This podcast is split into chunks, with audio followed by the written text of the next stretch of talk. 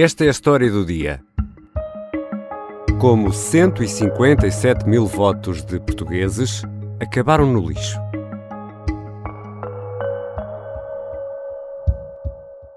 será obrigatório incluir qualquer documento de identificação, uma fotocópia desse documento de identificação, a acompanhar o voto. Portanto, o voto postal são dois envelopes. João Tiago Machado, o porta-voz da Comissão Nacional de Eleições. E já vamos perceber a importância da cópia do cartão de cidadão para toda esta história. As eleições do Círculo da Europa vão ser repetidas presencialmente a 12 e 13 de março e o voto por correspondência pode chegar até dia 23. O primeiro-ministro, António Costa, pediu desculpa aos 157 mil eleitores que viram o voto anulado. Obviamente eh, é necessário dar uma palavra de desculpas às pessoas que votaram de boa fé neste processo eleitoral, pela forma como tudo decorreu. Como chegamos a este ponto? O que foi combinado pelos partidos? Esta é a história do dia. De segunda a sexta, um tema diferente, tratado com tempo. Hoje vou conversar com o editor adjunto de política do Observador, Miguel Santos Carrapatoso, sobre este caso dos votos dos imigrantes que acabaram no lixo.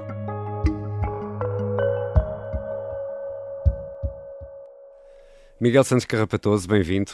Olá, Ricardo. Vamos uh, para esta conversa precisar de um caderno para fazer desenhos ou Vamos sim, senhor. Isto não é fácil acompanhar, a cronologia é extensa, são muitos acontecimentos e uma novela muito rocambolesca, portanto aconselho a todos. Não sei se isso. Papel e caneta. Isso não augura nada de bom. Vamos nada lá, de bom. Vamos lá ver. Às sete da manhã de dia 10 de fevereiro, estavas tu a dormir, Miguel Santos Carrapatoso, tenho a certeza.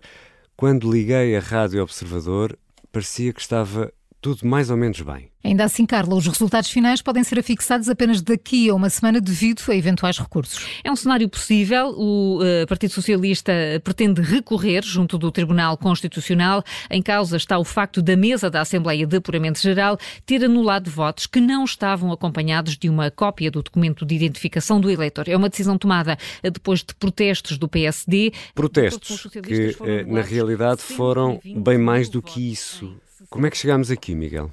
Chegamos, de facto, porque há várias interpretações da lei, há, havia um acordo de cavalheiros que foi rasgado, uh, há partidos que têm um, têm, tinham um entendimento uh, de que os votos deviam ser contados, o PSD em particular achava que não, o Tribunal Constitucional deu razão ao PSD e chegamos aqui. E estamos aqui a falar de um pormenor que tem a ver com uma fotocópia. Explica-nos lá o que fotocópia é esta por lei, e isto pode parecer estranho às pessoas, uh, mas por lei, os votos dos círculos da imigração, portanto, fora da Europa e da Europa, têm de vir acompanhados por, um, por uma cópia do bilhete de identidade ou do cartão de cidadão, como forma de evitar fraudes. Dentro do envelope do voto, por correspondência. Há dois envelopes. No, no envelope exterior terá a cópia do documento de identificação e que contém lá dentro outro envelope onde tem, onde tem apenas e só o boletim de voto. Nunca ninguém sabe em quem é que a pessoa votou, mas é importante que esse documento de identificação venha junto do, do outro envelope para haver um duplo controle de facto se essa pessoa quer ou não votar, porque os envelopes, isto é importante dizer, são enviados para as moradas registadas dessas pessoas. E o tal acordo de cavalheiros previa que se prescindisse da tal fotocópia, é isso? Sim, porque esta situação está identificada há muito. Houve uma primeira reunião a 18 de janeiro, portanto, ainda antes das eleições legislativas, onde os partidos fizeram um acordo informal para que esta situação fosse uh, resolvida, embora seja claro na lei que seria sempre ilegal. Portanto, seria sempre um acordo, como o Tribunal Constitucional veio mais tarde a dizer, que violava a lei eleitoral. E os partidos sabiam isso. E os partidos sabiam isso. O que sabiam também é que se ninguém fizesse, eh, se ninguém lavrasse um protesto, a situação passaria uh, e os votos seriam, de facto, contados. Portanto, nessa reunião isso ficou combinado. Nessa reunião ficou combinado. Nós, observador, tivemos acesso à ata dessa reunião, onde os partidos que participaram, que se fizeram representar. Não foram todos, não? Não foram todos. aqui para a nossa história, importa dizer que Bloco, PS e PSD estiveram presentes nessa reunião e os três, além de outros partidos mais pequenos, concordaram que desta vez, para resolver uma situação já muito identificada, esses votos que não tivessem o documento de, de identificação uh, acoplado deviam contar. Mas espera aí, falaste aí no PSD, que foi um dos partidos que agora levantaram problemas. Num primeiro momento concordou, é isso? É verdade, concordou. O que acontece é que há uma segunda reunião, desta vez a 4 de fevereiro. Há duas reuniões. Há duas reuniões. E nessa reunião, a 4 de fevereiro, aí sim com todos os partidos e elementos da Comissão Nacional de Eleições que não estavam na primeira reunião. Portanto, mais uma vez, a 4 de fevereiro, o PSD diz: nós consultamos os nossos serviços jurídicos internos e chegamos à conclusão que contar esses votos será manifestamente ilegal. A lei, como está, pode ser aperfeiçoada, mas a lei não pode permitir situações dessas. E, portanto, olha, eh, deu nisto. E, portanto, a nossa queixa-crime também ainda faz mais sentido e é importante só uma ressalva, porque estes votos não são contados ao mesmo tempo que são contados os votos do continente e das ilhas. Eh, as eleições foram 30 de janeiro, os votos foram contados nessa data. Os votos dos círculos da imigração são contados depois. Portanto, esta reunião acontece depois das legislativas, mas ainda antes dos votos serem contados. São Isso contados é um a 8 importante. e 9 de fevereiro. Exatamente. Mas, com tudo isso, quando se avança para a contagem dos votos, já há noção que há esse desconforto, não sei se lhe vou chamar algo de mais. Já há noção exata de que o PSD não aceitaria aqueles votos se eles viessem sem cópia do documento de identificação, sem cópia de bilhete de identidade ou cartão de cidadão. Então o que é que acontece nessas noites? Nessas noites, os representantes dos partidos, dos, dos demais partidos presentes nessas mesas, ignoraram olimpicamente os protestos do PSD. E o PSD fez vários protestos assim que percebeu que um, os votos estavam a ser contados. Fez um primeiro protesto dizendo que eles não podiam ser contados e esse protesto foi ignorado. Fez um primeiro pedido, fez um segundo pedido para que a contabilização dos votos fosse um, fosse um, suspensa até haver um entendimento uhum. entre as partes e fez ainda um terceiro, uh, um terceiro protesto onde pedia que, pelo menos, como manda a lei, esses votos fossem separados demais. Em, em, havendo dúvida, pelo menos que se separassem esses votos. Que se reservassem. Como manda a lei, aliás. E esses protestos foram para onde? Foi um protesto... Esses protestos são feitos junto das mesas e são os representantes das mesas que decidem uh, dar seguimento ou não aos protestos e não foram, não, não, as pretensões do PSD não foram atendidas. E acaba tudo no Tribunal Constitucional. Não, há ainda uma primeira parte e essa é a então parte. Então vamos a mais um desenho. É verdade, aqui é preciso mais um desenho, que é quem decide estas questões uh, é a Assembleia de Apuramento Geral dos Votos. E essa, essa Assembleia, que existe quer para o Círculo da Europa, quer para o Círculo fora da Europa, essas Assembleias, ali, aliás, tiveram entendimentos diferentes. E é aí que também como há assim? um outro problema. Exatamente. A questão, eu, eu bem avisei que era preciso uma caneta e papel. No círculo de fora da Europa, o responsável por essa Assembleia de Apuramento Geral achou que, eh, com ou sem documento de identificação, os votos deviam ser válidos. No círculo da Europa, o responsável achou que não, que os são, votos. São dois entendimentos completamente diferentes. São, são dois entendimentos completamente diferentes e é aqui que nasce, no Círculo da Europa, é aqui que nasce o grande problema porque foram 157 mil votos deitados ao lixo. 80% dos votos foram considerados nulos porque estavam misturados com os outros votos que estavam aparentemente, ou que eram aparentemente válidos. E portanto é aqui que nasce o grande problema.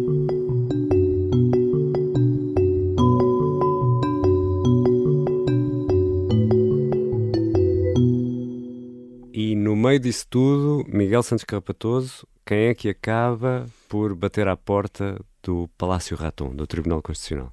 Aqui, antes de chegarmos até, até esse momento, há um outro momento importante que é, perante a conclusão destas Assembleias de Apuramento Geral, os partidos poderiam, no caso o PSD, sobretudo no círculo fora da Europa, que não deu razão às pretensões sociais-democratas, o PSD poderia ter recorrido logo para o Tribunal Constitucional. O que é que nos dizem as nossas fontes no PSD?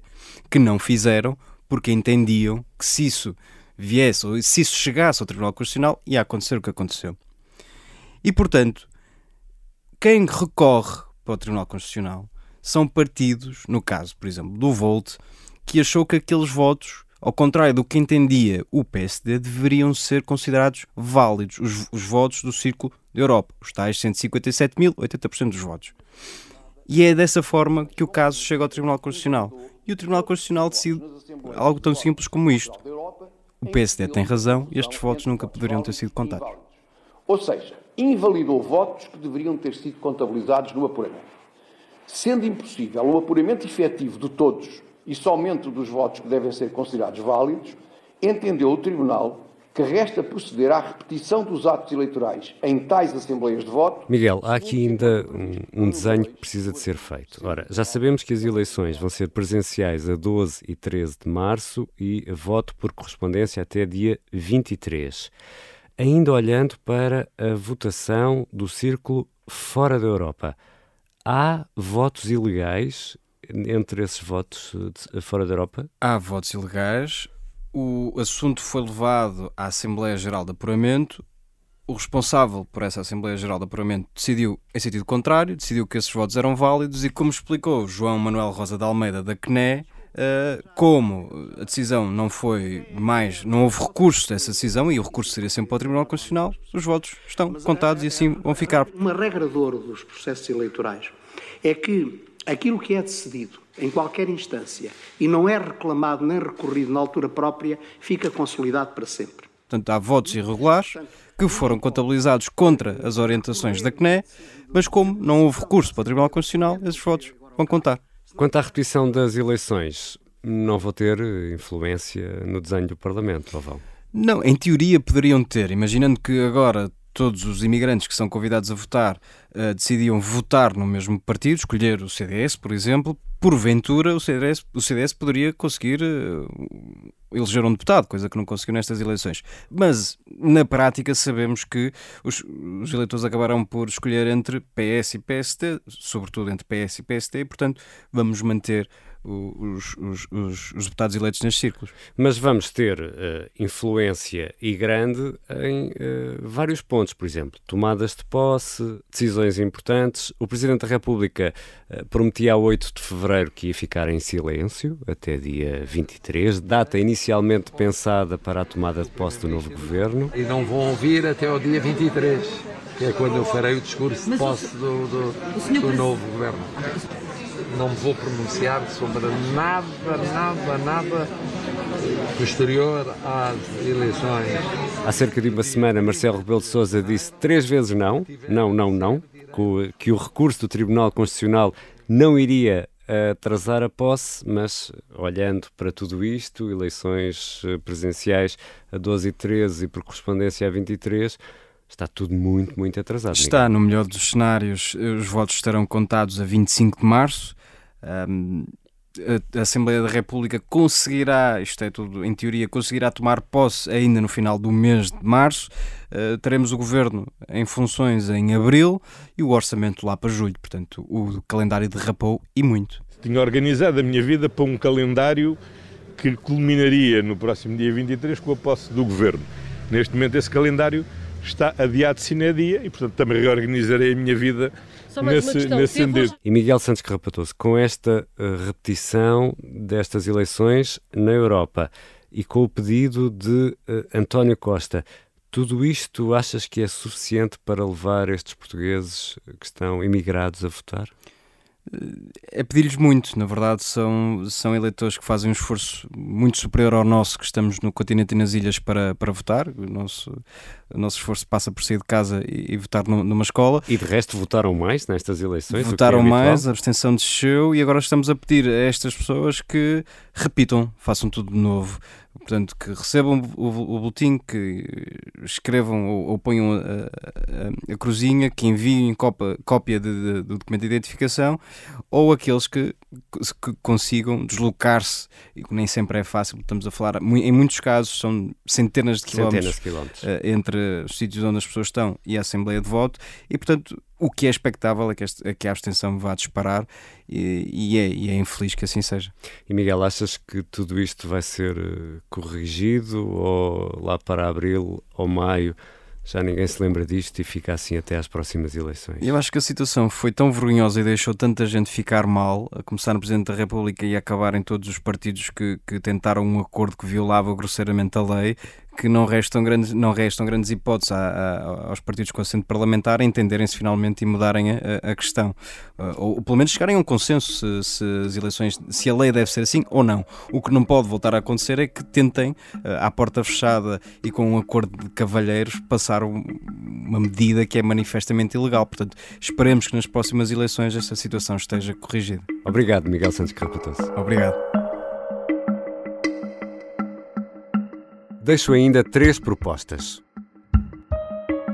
Vale a pena ler a história do alegado ciberataque ao Parlamento contada pelo jornalista Pedro Rainho. Haveria passwords à solta na Dark Web e o site da Assembleia da República foi desligado. E esta quinta-feira, o Conselho de Ministros deverá anunciar medidas para aliviar restrições depois da reunião na sede do Infarmed ontem em Lisboa. Estas reuniões no Infarmed não vão acabar, mas o período de intervalo entre elas, esse, vai aumentar. Mariana Lima Cunha, Miguel Santos Carrapatoso e Rita Tavares explicam que as reuniões com peritos vão espaçar, mas António Costa quer vigilância, até a fazer a barba. Esta foi a história do dia.